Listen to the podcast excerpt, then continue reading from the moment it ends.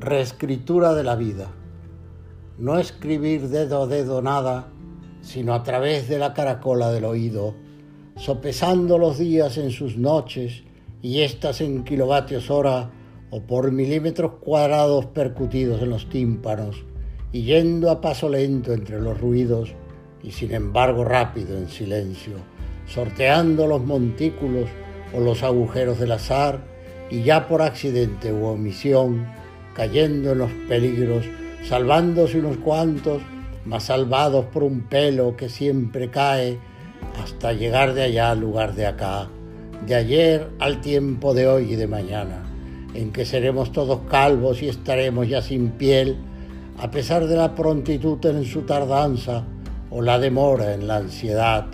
donde la probable vida del ser deviene de cada una de sus posibles muertes, todas cargándolas a cuestas por la espalda pulso, sin poleas, con asas o sin ellas, también llevándolas para después dejarlas al fin sobre los hombros de otros,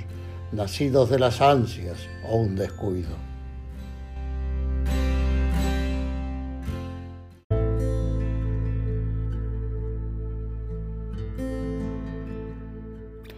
Rewriting life.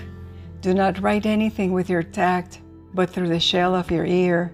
weighing the days and its nights, and these in kilowatt hours, or by square millimeters impacted on the eardrums, moving slowly among the noise, and yet fast in silence, sorting the mounds or the abyss of fate, and then, by accident or omission, falling into danger, saved just a few making it by a bristle that always falls until it gets from there to here, from yesterday to today and tomorrow, in which we will all be bald and without skin, regardless of the promptness in being late, or the slow arrival of distress, or the probable life of our being evolves from each one of their possible deaths, carrying them all on the back, uphill, with firmness, without pulleys, with or without handles, also taking them